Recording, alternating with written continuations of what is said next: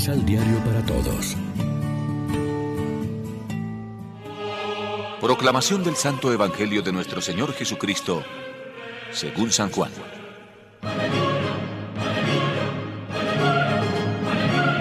Yo soy la vid verdadera y mi Padre el viñador.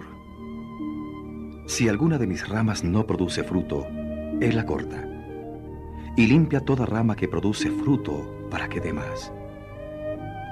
Ustedes ya están limpios. La palabra que les he dirigido los ha purificado. Permanezcan en mí, y yo permaneceré en ustedes. Como la rama no puede producir fruto por sí misma si no permanece en la planta, así tampoco pueden ustedes producir frutos si no permanecen en mí. Yo soy la vid y ustedes las ramas. Si alguien permanece en mí y yo en él, produce mucho fruto, pero sin mí no pueden hacer nada.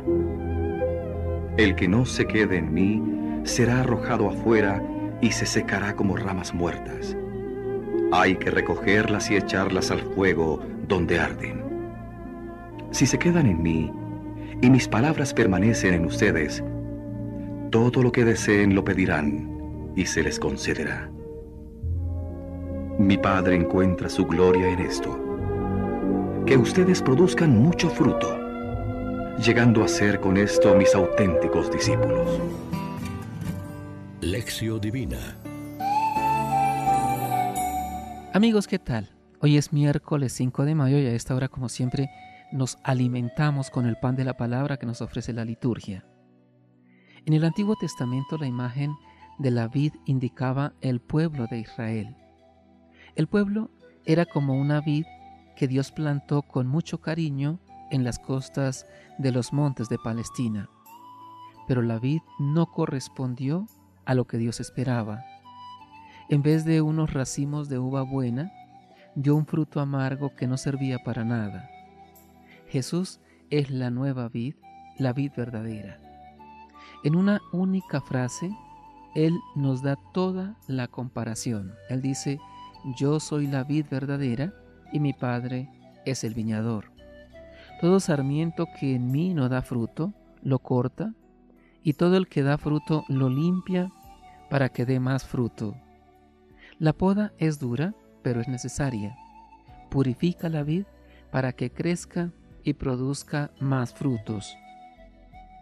La metáfora de la vid y los sarmientos nos recuerda, por una parte, una gozosa realidad, la unión íntima y vital que Cristo ha querido que exista entre, nosotros y Él. Una unión más profunda que la que se expresaba en otras comparaciones entre el pastor y las ovejas o entre el maestro y los discípulos. Es un trasvase íntimo de vida desde la cepa a los sarmientos, en una comparación paralela a la de la cabeza y los miembros, que tanto gusta al apóstol Pablo. Esta unión tiene consecuencias importantes para nuestra vida de fe. El que permanece en mí y yo en él, ese da fruto abundante.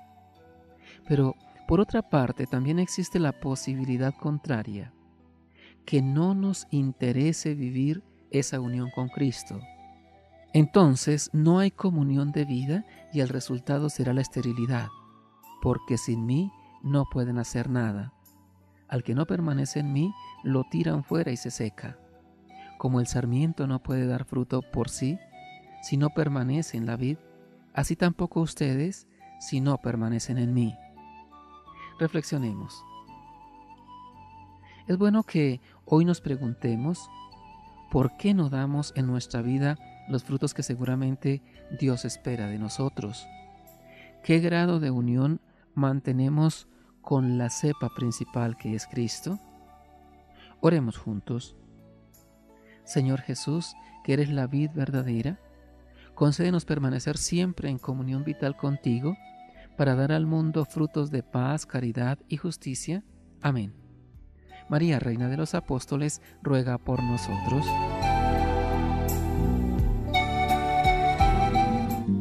Complementa los ocho pasos de la Alexio Divina adquiriendo el emisal Pan de la Palabra en Librería San Pablo o distribuidores.